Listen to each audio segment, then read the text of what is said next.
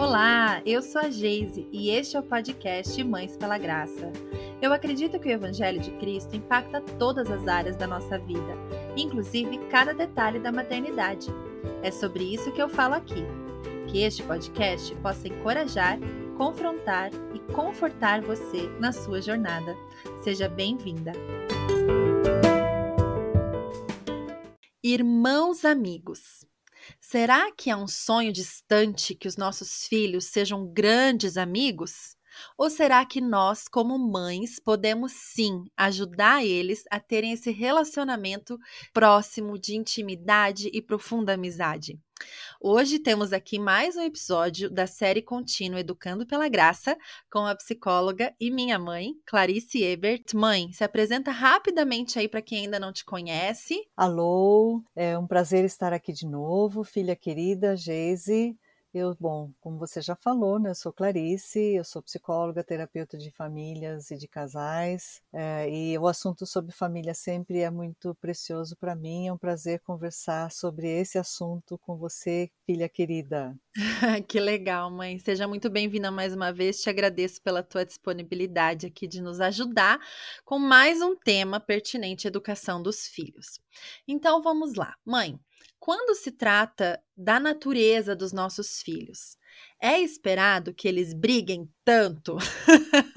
Oh, Afinal, gente, Acontece, né? Hoje mesmo, ó, esse episódio é para mim, eu acho, porque hoje mesmo uma das frases ditas aqui em casa foi a seguinte: Hoje eu não quero mais ver vocês dois brincando juntos. Estão proibidos de brincar juntos, porque sai faísca para todo lado. Um serzinho de quatro anos, outro serzinho de dois anos. Chegou no final da tarde, é um para cada lado, porque não dava mais.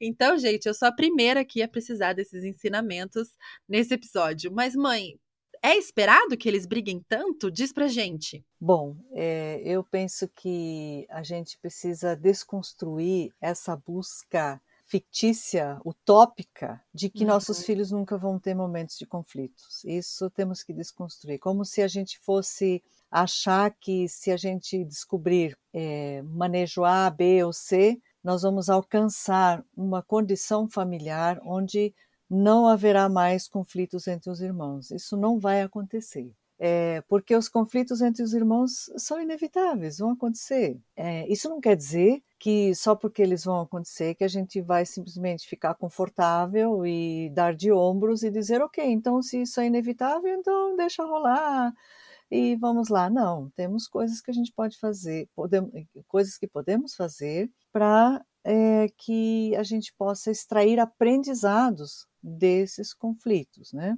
Sim. Então, aproveitar os conflitos para extrair os aprendizados necessários. Por que, que acontece? Né? Eu acho que essa pergunta vai um pouco nessa direção. Por que, que a gente espera ou lida com conflitos? Basicamente porque os nossos filhos, quando são crianças, eles são imaturos, eles são inábeis na questão relacional, e muitos adultos também, né? É, é. Vamos falar só das crianças, né? Muitos adultos também, né? Mas olhando para essa fase da vida, a, a gente precisa entender que a vida familiar é um laboratório, laboratório social, não é qualquer laboratório, obviamente, mas é um, é um lugar onde nós vamos aprender a viver em comum com outras pessoas, porque nós seres humanos somos seres em relação. Então, uhum. é nessa rede de relações que a gente vai se constituindo como um ser humano, vai formando a nossa identidade. E essas primeiras relações dessa rede de relações que nós precisamos como seres humanos é, são as pessoas da nossa família. É ali que a gente aprende a interagir no primeiro momento. É ali que a gente vai, ao longo do nosso desenvolvimento, percebendo uma diferenciação entre o eu, entre o tu, o nosso. Só que quando a gente é um serzinho de dois, um, dois, três, quatro anos ali, essa diferenciação ainda está sendo construída. Ele não sabe muita coisa além do eu. O eu, porque boa parte do tempo da fase de bebê, o eu era grandioso, no sentido, o bebê, o, nossa, nossa majestade, o bebê, né? Uhum. O bebê, ele, ele está ali para ser servido. ele não retribui, ele não interage, ele não faz trocas, ele está para ser servido e ele precisa ser servido no sentido correto da palavra, obviamente, não como um, uma uhum. majestade, como brinquei há pouco, mas porque é um ser de necessidades, milhares de necessidades diariamente que ele, ele chora, ele é atendido ele precisa ser higienizado, precisa ser alimentado, precisa ser provido em todas as situações, ele não, não está ainda retribuindo nada. Isso ele vai aprender lá na frente. Então ele sabe muito do eu, uhum. mas o tu, ele não sabe que existe o tu como pessoa, porque a outra pessoa que está ali, é, ele não enxerga a existência do tu, do outro como uma pessoa, mas como um ser supridor. O outro, a mamãe, o papai, são seres que suprem ele em suas necessidades. Então, como saber que o tu é alguém como eu também? Né? Como saber uhum. que, que o outro também demanda cuidado, respeito, afeto, amor? Como saber disso? É, é um grande aprendizado que vai uhum. acontecer, né, que não acontece do dia para a noite, e nem mesmo com os primeiros passos da nossa criança, nem as primeiras Sim. palavras. É uma construção em que ele vai percebendo que não é só o eu que existe, mas existe o tu. E quando vêm os irmãos, né, que são outros nessa relação é, que não, não estão dentro de uma figura de autoridade, o desafio é um pouco maior, porque são, é uma rede de iguais. Então fica sempre um, meio que uma disputa para os direitos iguais, de atenção uhum. igual, de brinquedos iguais, de tempo igual. Então é toda essa esse desafio com esse outro igual e, e de, entendendo a família como é, um laboratório social, a criança ela vai aprender na relação com os pais a lidar com figuras de autoridade. Então, ela uhum. vai aprender isso. Existe uma hierarquia aí, né? Pai, mãe, estão acima dentro de uma ótica da hierarquia em relação aos seus filhos, não em termos de valor humano, mas em Sim. termos de responsabilidades e de cuidados.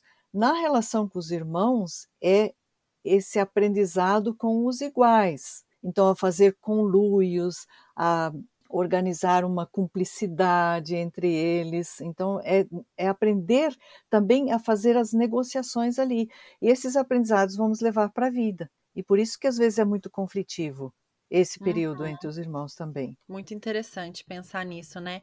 E também tem a, a natureza pecaminosa do ser humano, né? Todas essas características, claro, existe a imaturidade do cérebro da criança, mas também que todos nós nascemos pecadores e esperar que os nossos filhos não briguem é esperar que os nossos filhos não pequem, né? Então, que sejam assim, perfeitos. Que sejam perfeitos, né? Então, assim, o egoísmo vai aparecer, porque faz parte da natureza humana, que pequem, né?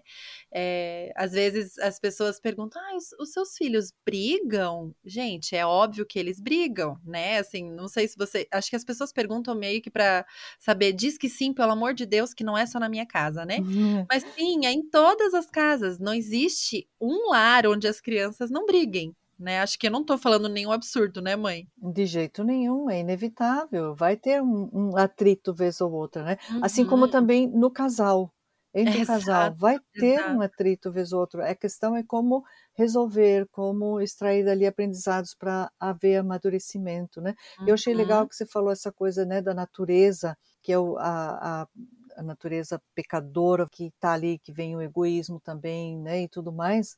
Mas eu também gosto de pensar numa direção de que se nós fomos feitos à imagem e semelhança do Criador, assim uhum. como existe esse potencial para a, a, ruindade, vamos dizer assim, ou para manifestar o nosso lado mais eh, destrutivo, existe também o potencial para que a gente eh, construa relações amorosas, onde não só o egoísmo apareça, mas existe um potencial onde pode aparecer o amor. Então, uhum. isso nos dá esperança. Claro. De não ver que só há manifestações negativas, não, mas que a gente pode explorar e deixar aparecer uh, como protagonistas das nossas ações esse outro lado positivo e construtivo que também Deus colocou dentro da gente, por sermos imagem Sim. e semelhança dele, né? Até, né, pensando teologicamente, né, toda a nossa cosmovisão cristã é baseada no evangelho, né? Então nós cremos que através de Cristo nós também podemos com o Espírito Santo trabalhando no nosso ser, alcançar, né, todas essas condutas e, e tendo, né, o fruto do Espírito em nós. Mas existe também a graça comum, né, a graça comum que é estendida a toda a humanidade e que se não fosse por ela estaríamos né, aniquilados já há muito tempo, né? Então é por isso que existem pessoas que não são cristãs que podem ser generosas, que podem ser legais, né, que podem ser amorosas, porque existe graça comum e somos feitos à imagem de Deus. Exato. Todo ser humano, né? Então, Exato. isso também acontece. É, agora, sem querer, né? Vamos já fechar esse parênteses aí, senão começa a ficar muito complexa a nossa conversa aqui. vamos voltar um pouquinho, então. Na prática, mãe, quais são algumas posturas que nós, como mães, né? Claro, pais também, mas quem está nos ouvindo aqui são as mães.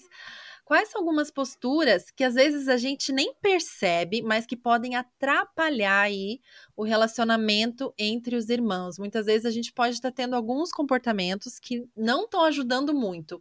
Você pode nos dizer quais seriam alguns deles?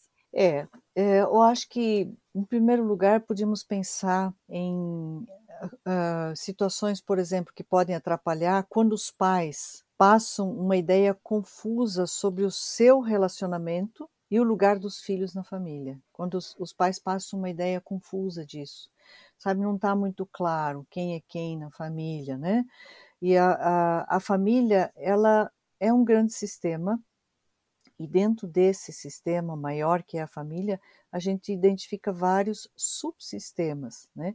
Tem o subsistema conjugal, por exemplo, que diz respeito à relação do casal. Depois tem esse casal que vai ter o subsistema parental, que diz respeito à relação dos pais com seus filhos. Quando esses dois subsistemas, né, do, do conjugal com o parental, não estão claramente favorecidos, não estão, eh, desculpa, claramente definidos, uhum. o subsistema fraterno que é o grupo dos irmãos, acaba é, sendo fragilizado. E quando os pais estão claros na sua comunicação de que eles são um casal, que eles são, é, que eles cuidam dessa relação deles como casal, um é companheiro do outro, um é parceiro do outro, que nenhum dos filhos precisa ocupar o lugar de parceiro na vida um dos pais, eles podem ser filhos, apenas filhos, porque esse é o lugar deles e ali eles podem ser filhos e executar uma fraternidade entre os irmãos, esse é o lugar deles. Quando isso fica confuso e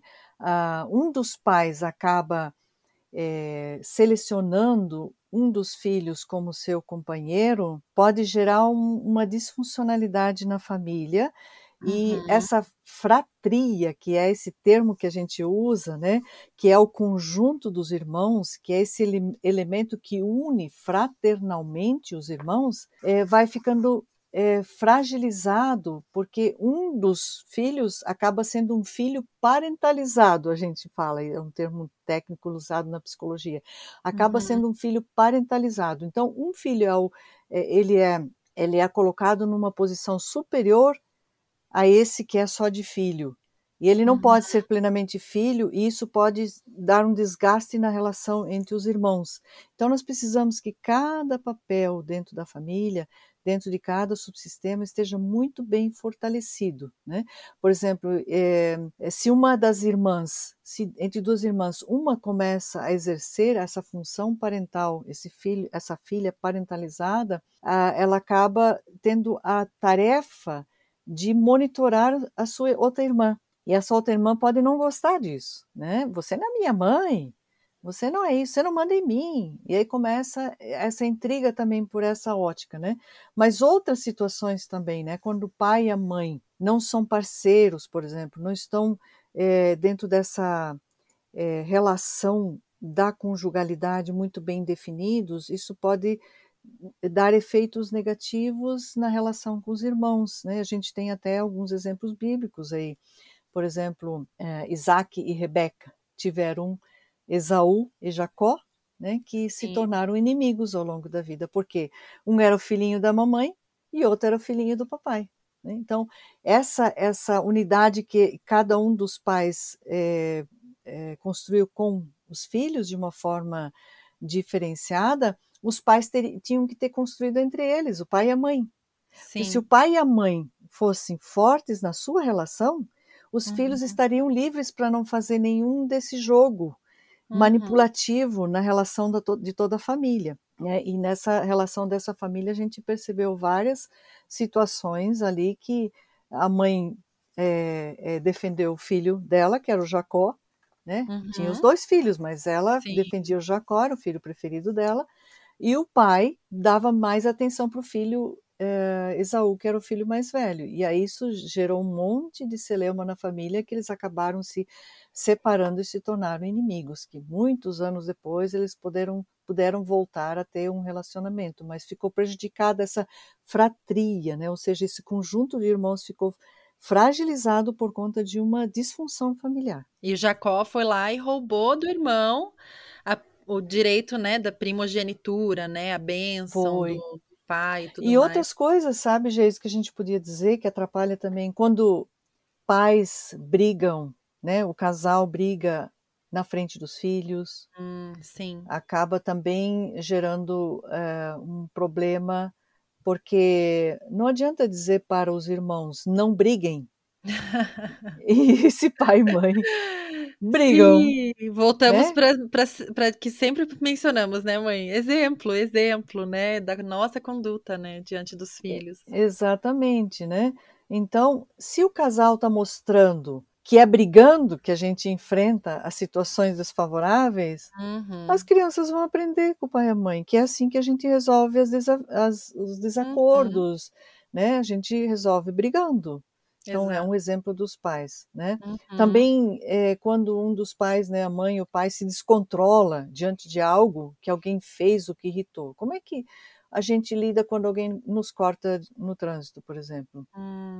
Como uhum, é que é a minha irritação diante de algo que a outra pessoa me fez e que eu eh, vou lá e brigo, eu chamo a atenção de uma forma eh, tóxica, de um jeito muito eh, iracundo? Eu estou mostrando para o meu filho como que eu lido com as minhas emoções uhum, contrárias, né? Eh, as nossas posturas elas ensinam para muito além das palavras, né?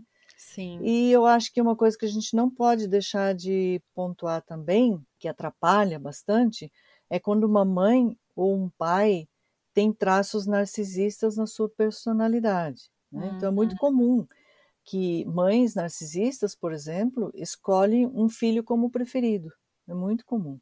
E o outro como o aquele que não é tão legal, que merece sempre ser desqualificado, é um tipo de um bode expiatório para tudo. Então deposita num filho toda todo o amor, todo o afeto e no outro deposita todas as desqualificações.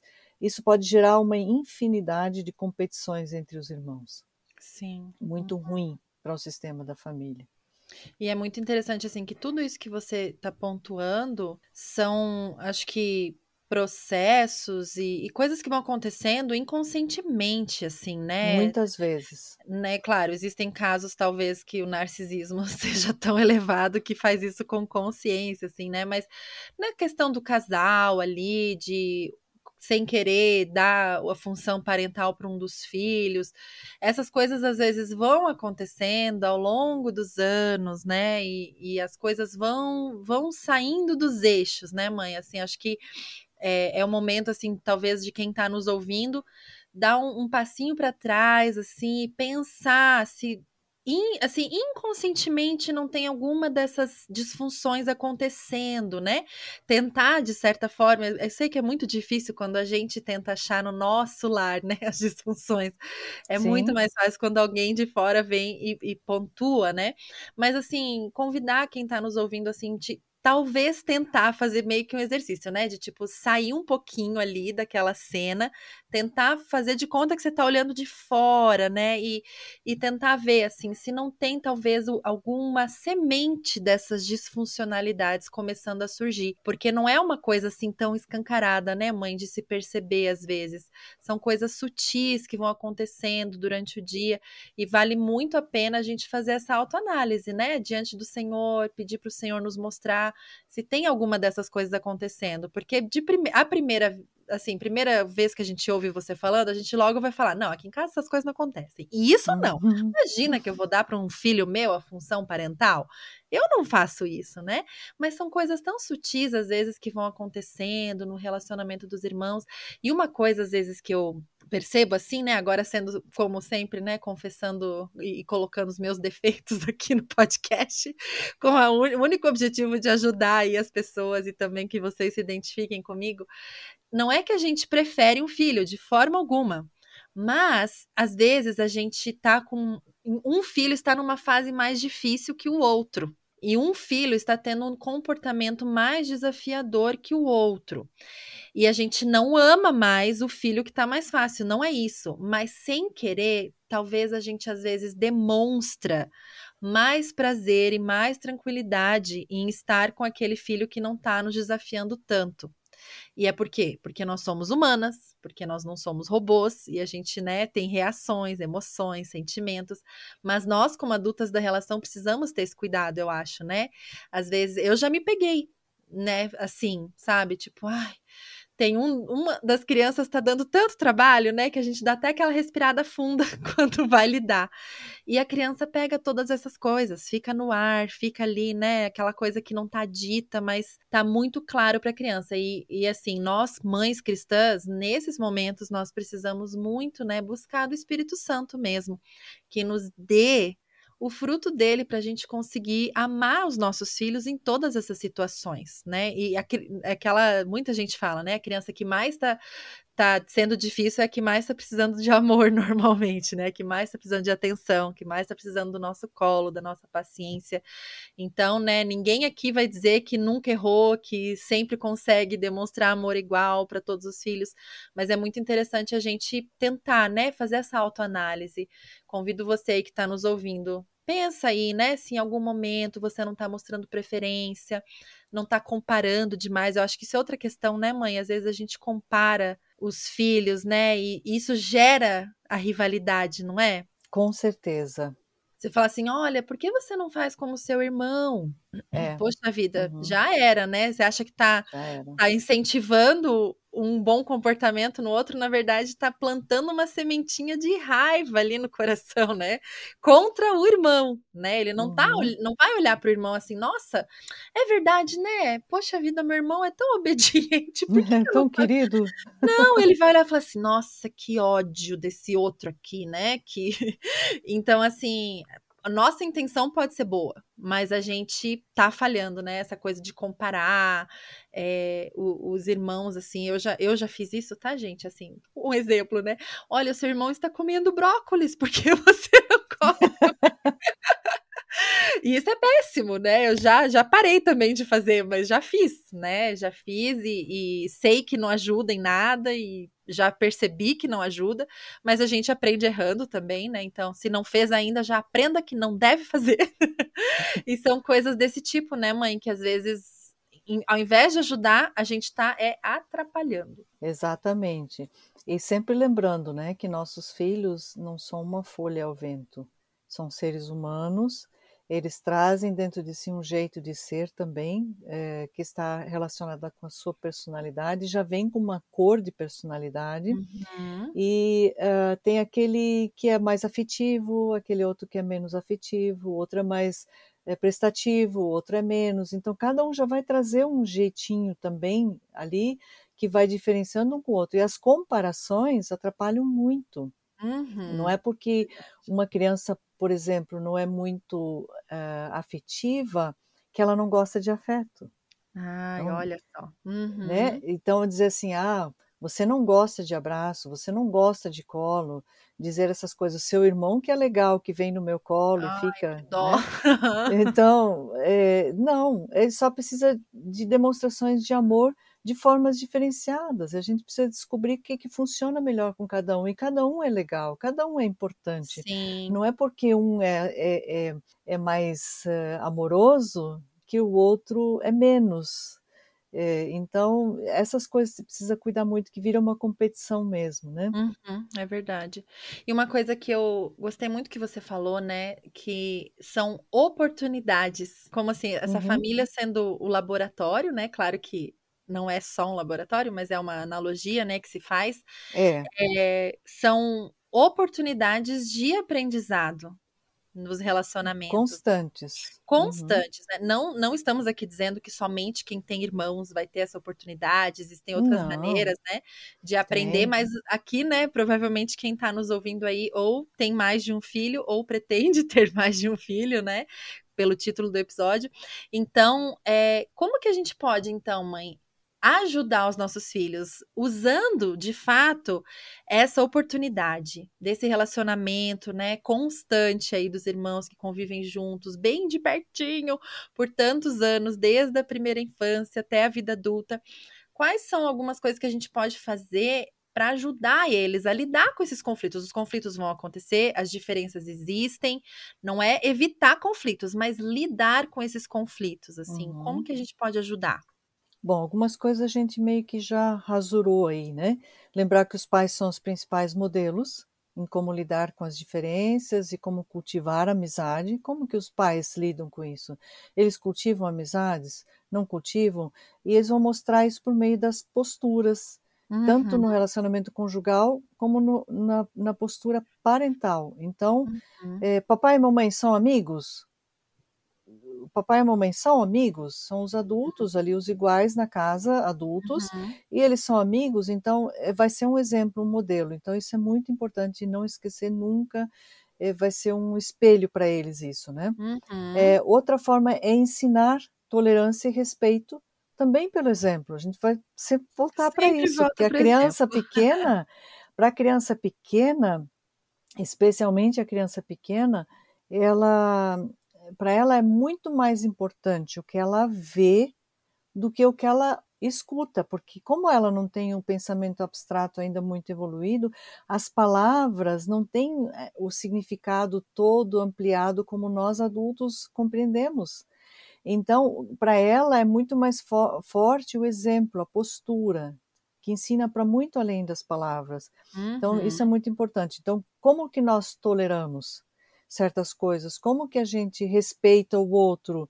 Como que a gente demonstra que a gente está chateado, mas mesmo assim a gente não parte para cima, Uhum. batendo, brigando, mordendo? Não, a gente conversa, a gente fala que não foi legal, mas como a gente faz isso, né? O quê? Tem Também, criança que morde e bate? Nossa, que absurdo. então, né? Tem gente, adulto também algumas, isso, né? algumas marquinhas de dente por aqui, gente. Não é fácil. Mas Então, é, é exatamente isso. Como que ensinar, né? É, acho que essa parte prática, assim, como que eu ensino meu filho? Isso, né, tem a ver com regulação de emoções, né? Mas assim, não é para bater, mas você tá bravo. É óbvio que tá bravo. O que que faz então, né? Assim, não pode bater, não pode gritar, não pode xingar. O que que pode fazer? Pode bater numa almofada, por exemplo? Aham. Pode.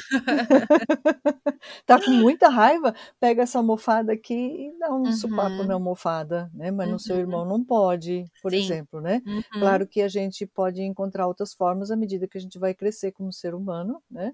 Não precisar toda hora ir para uma almofada, né? Uhum. Bater na Sim. almofada. Uhum. Eu percebo muito a diferença, assim, da maturidade, né? Os meus têm. é, a nenenzinha ainda não entra ali nas brigas de, de irmãos, logo ela vai entrar, mas eu tô falando dos meninos, né? Porque os dois são, assim, os que Sim, estão brincando juntos toda hora. E eu já percebo bastante a diferença, assim, do mais novo e do mais velho, que são dois anos de diferença, né? O mais velho já tem muito mais essa coisa de segurar o impulso de querer bater, então, ele já né? Assim, aprendeu. ele aperta as mãozinhas assim, sabe? E faz, e às vezes, né, quando ele tá muito brabo, assim, que o outro, sei lá, derrubou a torre dele, né? Que ele ficou um tempão construindo e o outro foi lá e Sim, derrubou, sim. né? Um ano atrás era, nossa, se eu não chegasse segurando a mão, né, já ia. E agora eu já vejo ele, ele, ele aperta as mãozinhas assim, né? E daí ele cerra os dentes e faz. "Hum", Sabe assim, que ele não vai bater. E daí eu reforço isso nele, né? Ó, muito bom, filho. Não vai bater, vem falar com a mamãe, né? E é uma questão Isso. de maturidade também, né? Que vai aprendendo. E é bonitinho de ver que o mais novo já tá aprendendo com o mais velho. Tá tendo esse modelo. Sim. E assim vai, E vai ficando mais fácil, né? Com o tempo. isso, e aí podemos ajudar os nossos filhos a lidar justamente com essas diferenças e a cultivar uma amizade entre eles, promovendo momentos de conversa, uhum. para que os irmãos possam expressar suas dificuldades na relação entre si e juntos encontrarem também saídas melhores. Ah, no meio do, do fogo cruzado não tem. É, é, muito difícil promover uma conversa é nesse momento. Deixa passar isso, mas aproveita depois, chama e promova essa conversa. Não deixa simplesmente passar, porque essa conversa que você promove depois vai justamente permitir essa extração dos aprendizados dessa situação. Né? Uhum. Vai, vai concluir tendo alguns insights em relação ao que aconteceu. Né? E outra forma que eu acho que é muito boa também de ajudar os filhos a cultivarem a amizade é criar situações em que possam atuar em conjunto. Né? Uhum. Como, por exemplo, uma tarefa pequena no dia a dia, uma brincadeira juntos, uma partilha dos brinquedos, um passeio. São Uhum. várias situações conjuntas que fortalecem o companheirismo e esse vínculo fraterno. Eles, Uhum. eles gostam, né? De ir para um parquinho, por exemplo, juntos Sim. como irmãos, eh, eh, cultivarem essa, esse companheirismo naquelas brincadeiras. Então, promover também essas situações que possam estar em conjunto. Sim, muito legal. E uma coisa que eu acho que é, é algo que nós precisamos sempre lembrar, né? De não sermos só reativas nesse relacionamento dos Exato. irmãos, né? Porque muitas vezes, porque acontecem tantos conflitos, a gente acaba tendo muito uma postura de o que eu faço para eles pararem de brigar, né? E normalmente, assim, a gente corrige quando eles estão brigando, mas em momentos de paz, né? Bem o que você estava mencionando, a gente não, não constrói, não, não demonstra, não ensina o que é um relacionamento legal entre os irmãos, não incentiva, né, essas amizades. Porque não é simplesmente separar a briga e parar de brigar e peço desculpa pro seu irmão, pronto, acabou. Né? Mas é Uhum. ensinar ali, né, naqueles momentos, o que fazer, como emprestar, né? Esses dias é, perguntaram lá no Instagram, né, como que eu ensino uma criança pequenininha a emprestar os brinquedos, né? É muito Uhum. difícil para uma criança pequena emprestar, né, de um aninho ali, né, ou dois. Então, é, eu falei de novo do exemplo, né? E às vezes eu acho que nós precisamos sentar e brincar junto com esses irmãos, não sempre, Ótimo, né? ótimo. Não sempre, eu acho que é muito importante que eles desenvolvam as coisas deles, as brincadeiras deles, Sim. sem os pais, mas de vez em quando a gente ali sentar junto e mostrar. Como se a gente fosse ali, fazer de conta que a gente é um deles ali, né? Brincando. Uhum.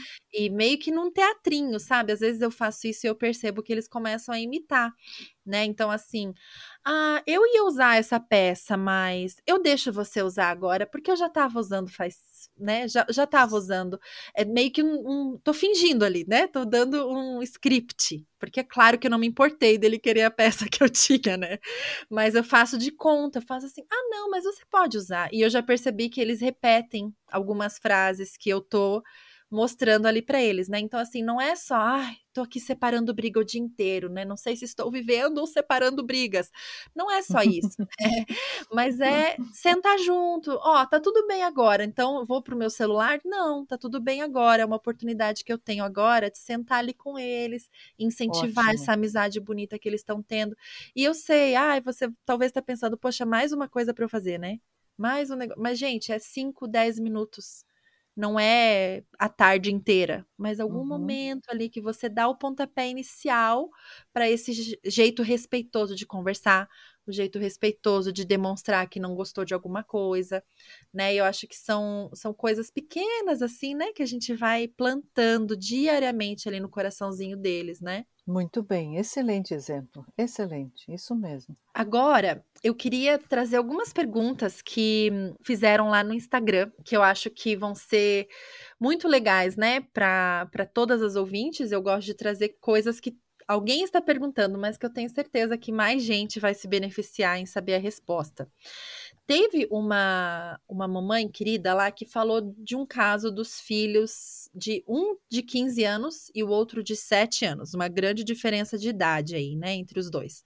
Porque a gente falou muitos exemplos aqui de criancinhas pequenas, mas agora vamos trazer aqui um exemplo de uma dupla um pouco maior. E ela disse que o filho de 15 anos não demonstra amor pelo filho de 7 anos, chega até a ignorar né? E ela colocou um, um, rostinho triste, assim, na pergunta dela, né?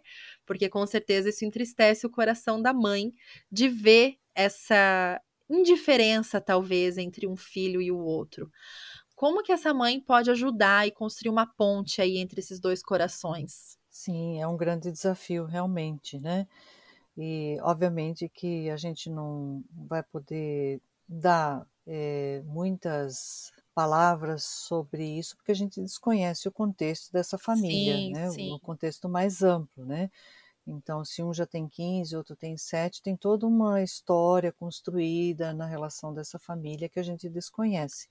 Mas uma coisa que de repente me vem quando eu ouço essa partilha né, dessa situação é que, ah, como você já falou, a diferença de idade é grande, Uhum. E esse filho de 15 anos, ele precisa é, receber um tratamento diferenciado em relação ao filho de 7 anos, né?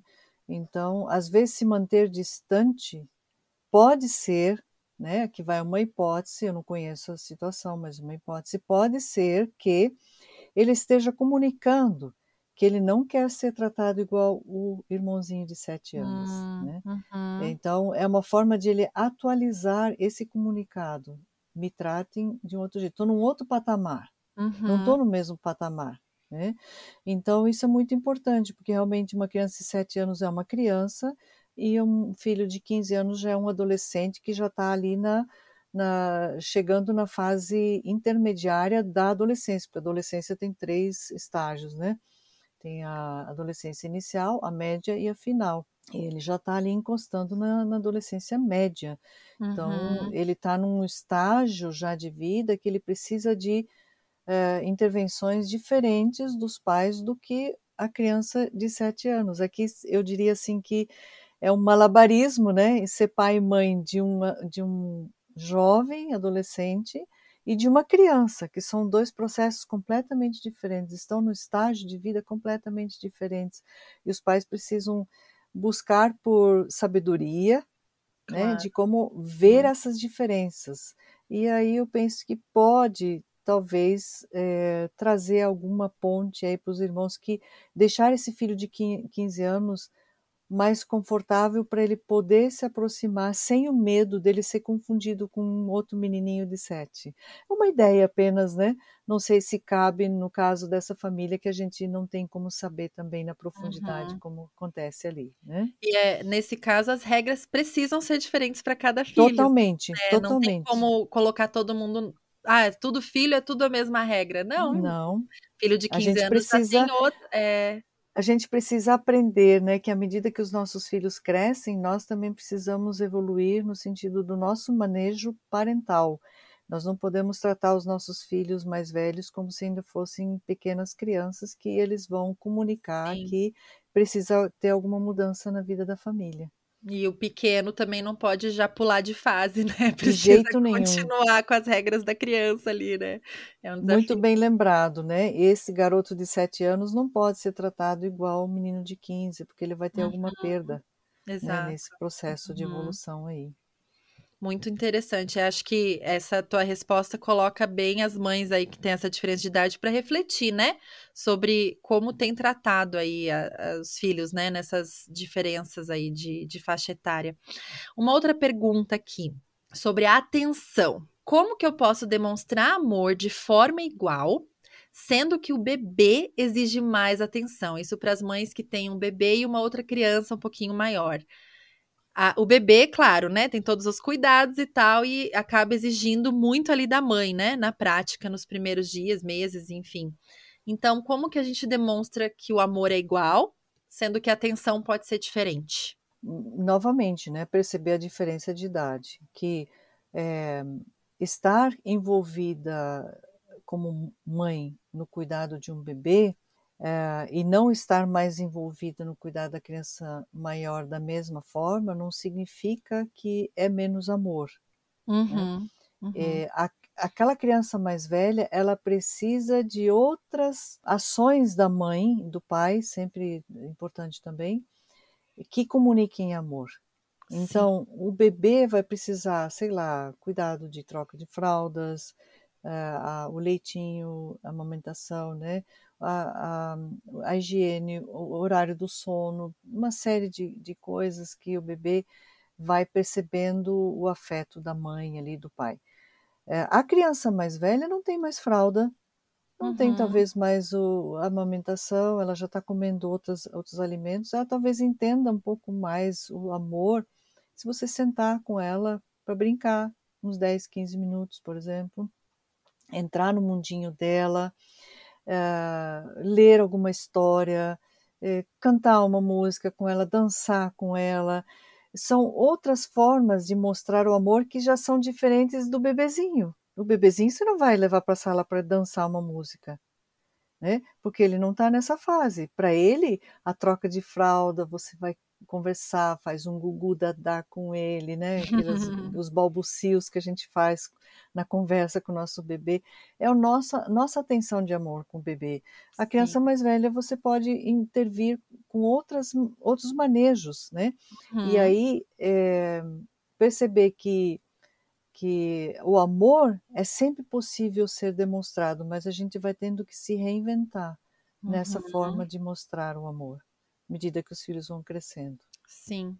E uma questão assim que as mães de dois ou mais acabam tendo que fazer é dividir essa atenção, né? Isso é um fato, né? A gente vai Sim. ter alguns momentos que talvez consiga dar uma atenção ali individualizada, mas no dia a dia, na rotina da família, a gente realmente acaba dividindo a nossa atenção, mas não quer dizer que é uma atenção que não é completa. Não sei se eu tô conseguindo. É uma atenção que se divide entre os filhos, mas a gente ainda consegue, né? Deus nos dá essa capacidade de dar uma atenção completa para os filhos ali, apesar de estar tá sendo dividida aqui em casa entre três às vezes, né? Então, uhum. acontece muitas vezes. Eu tô com a nenenzinha no colo, ela tá mamando e eu tô, né, ali fazendo um carinho na mãozinha dela e tal, e ao mesmo tempo eu tô conversando com os meninos, eles puxam uhum. uma cadeira, sendo, né, a gente meio que criou o nosso ritualzinho ali, né, eles puxam as cadeirinhas deles e colocam ali perto enquanto eu tô dando o mamazinho dela. Agora já não tem mais tanta necessidade, né, depois de cinco meses, mas nos primeiros meses isso era bem importante. E ela, e eles vêm com os livrinhos deles, e eu ali, enquanto olho um pouquinho para ela, eu olho para o livrinho que um me mostra, eu leio a frase do livrinho. E é esse malabarismo, assim, né? E, é. e não é que eu, que eu estou não estou dando atenção direito para nenhum deles. Na verdade, não. Na, eles uhum. estão sendo supridos ali com aquela atenção. E claro, é difícil, é cansativo, nem sempre a gente consegue, mas é bom a gente ter essa intenção, né? De, de ir dando atençãozinha ali para eles. E, e, bem, é, isso que você falou de sentar por 10 minutinhos para brincar, gente, parece mágica. É uhum. É incrível, assim, os dias que eu não faço isso, eu percebo nitidamente a diferença no comportamento do resto do dia. E é legal, uhum. assim, fazer isso ali nos primeiros momentos do dia, né? Para quem, quem pode, né? Os, os, primeiros momentos do dia, a gente dá aquela atençãozinha, sentar um pouquinho para brincar, gente, é incrível mesmo como isso enche o tanquezinho das crianças ali, né? E eles ficam mais cooperativos, menos agressivos e, e ajuda muito. E quando eu não faço, eu percebo também. Ah, faltou aquele tempinho ali de brincadeira, né? E é muito, muito, muito bom a gente fazer isso, assim. Eu super incentivo quem ainda não tem esse hábito, né, de sentar um pouquinho para brincar com eles. Isso é uma coisa muito importante que você trouxe, Geise, porque a criança vai demandar da sua atenção como mãe. Então é melhor ela ser favorecida com a sua atenção de uma forma gratuita do que ela primeiro ter que ter um comportamento inadequado para que você pare com tudo para dar atenção. Porque quando a criança faz algo muito é, inadequado e você precisa intervir, você vai deixar de lado tudo o resto que você tem para dar atenção para sua criança. Então a sugestão é se antecipe. Dê atenção antes. Dê atenção antes, que daí você já vai ter um resultado diferente, né? Uhum. E uh, evitar também essa competição de afeto entre os pais. Tem que estar tá sempre batalhando por afeto para ver quem consegue mais, né? E uma outra coisa que é até é importante também de dizer, evitar utilizar a retirada de afeto como uma punição de um conflito entre os irmãos. Aí os irmãos de repente estão lá numa intriga, numa briga, e aí não tem mais abraço, não tem mais afeto, não tem mais nada, porque vocês não merecem. Como se um merecesse mais amor dos pais, porque um se comportou melhor do que o outro. Isso gera muita competição, uhum. porque o afeto ele jamais deveria ser ofertado por uma meritocracia, ou seja, pelo que o filho faz ou deixa de fazer. Então ele ganha afeto pelo que faz ou pelo que deixa de fazer, não. O afeto deve ser dado gratuitamente pelo fato dele ser filho e filha, só por isso. Não é porque me obedece ou me desobedece que eu vou então dar afeto ou retirar o afeto. E punir o filho com a retirada de afeto é muito doído, é uhum. é muito pesado, porque ele depois vai ter que batalhar de novo pelo bom comportamento o teu o afeto, e isso é muito ruim. Uhum. Então, evitar isso ao máximo. Né? Sim, às vezes a gente, é, né, digamos, um bateu no outro, a gente vai pegar no colo aquele que levou o tapa, né? E daí já olha com aquela cara feia para aquele que bateu, enquanto tá com o outro no colo, né? São crianças, essa, esse, dentro da cabecinha deles tá acontecendo tanta coisa, né? Aquele, aquela criança que bateu também se sentiu injustiçada em algum momento, né? E, e, ela também precisa desse acolhimento, dessa atenção, e às vezes a gente simplesmente acolhe a criança, né, que, que levou o tapa, e claro, precisa acolher, né? Ver se tá machucada e tal, mas esquece que aquela criança ali que que teve agressividade naquele momento também precisa do nosso acolhimento para a gente entender por quê ela fez aquilo, né? Não é justificável de forma alguma ensinar que isso jamais pode acontecer, mas é bem como você falou, né? Na hora, o que aquela criança vai entender que, poxa, meu irmão tá ganhando colo, mas eu dei um tapa nele porque ele fez algo muito ruim comigo e ninguém tá me dando colo, né? É, por aí, a criança e, não consegue entender é, é demais, toda a complexidade exato, do caso. Então, é, é, muito difícil, né, a gente ter esse, essa neutralidade nesses momentos, mas eu acho que nós precisamos cuidar muito para não fazer o papel de juiz, na relação Exato. dos irmãos, né? De sempre. A gente precisa ser imparcial, precisa sempre tentar ajudá-los, né? A, a chegar num, numa resolução, mas a gente nem sempre precisa chegar com a resolução para eles também, né? Uhum, é ajudá-los uhum. nesse conflito. Olha, aconteceu isso, isso, aquilo. Poxa, como que a gente poderia resolver isso e tentar ajudá-los também a chegar nessa resolução e não sempre chegar. Ah, é? Então agora você vai brincar com esse, você vai brincar com aquele, e pronto, acabou. Eles vão sempre precisar daí de alguém para estar tá ali, né, uhum. né, dando as regras o tempo inteiro. Então, em algumas situações, eu acho também é legal a gente ajudar eles com algumas perguntinhas, né? Poxa vida, vocês dois querem brincar com o caminhão azul. Como que a gente pode resolver agora? Né? E tentar uhum. ver se eles conseguem dar alguma ideia, né? Com o, o, passar do tempo, né? A maturidade vai chegando, eles começam, né, Isso. né? A dar algumas ideiazinhas, né? Ah, eu posso brincar um pouquinho, depois eu empresto, e daí eles vão, né?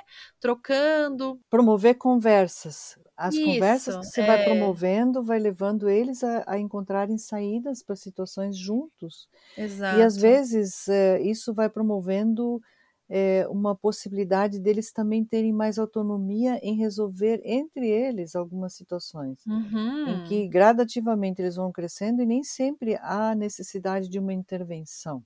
Uhum. Às vezes olhar como que eles conseguem resolver entre eles uma situação de desavença. Ótimo. Eles conseguem, Isso. eles estão conseguindo, e às vezes a gente pode se surpreender como as crianças às vezes resolvem algumas coisas entre elas, né? É e essa é a ideia justamente, ajudar elas a adquirirem uma autonomia também na resolução dos conflitos entre elas. Não precisar uhum. sempre de uhum. um alguém maior para vir intervir. Eles uhum. precisam adquirir autonomia. Claro que uma criança pequena ainda não tem, mas o objetivo é esse, da gente Precisa esperar sair sangue, né? Não, quando está em risco, quando existe risco, né, de é. machucar um ao outro, precisa intervir, obviamente, né? Precisa intervir. Então, alguém empurrar, escada abaixo, É, por sim, exemplo. meu né? Deus, claro. precisa intervir aí, não precisa ou, ou bater com alguma coisa pontuda, Uhum, dura na uhum, cabeça, no olho, seja lá. Então, claro. claro que o pai, a mãe ou alguém que está responsável ali precisa intervir. Hum. Mas às vezes olhar, observar um pouco para ver se, ok, eles estão ali em desavença, eles estão conseguindo olhar um para o outro e conversar e chegar em algum acordo, aí você observa e- Uhum. e, e deixa, né? Agora, se percebe que eles não estão conseguindo, você tem que intervir né, com eles. Muito legal. Muito legal mesmo. É, tinha mais perguntas que as mamães mandaram, mas vou, acho que as que você respondeu já dão bastante direção para vários casos aí, né, que as mães podem estar enfrentando nos seus lares. Quero te agradecer mais uma vez, mãe, por disponibilizar o teu tempo e nos ajudar com esse tema tão importante. Eu que agradeço pelo convite novamente. Para mim é uma alegria trocar essas ideias sempre com você, minha filha querida. E é um assunto tão importante, tão relevante, né? Que diz respeito à vida das famílias. E todos sempre aprendemos quando a gente toca nesses assuntos.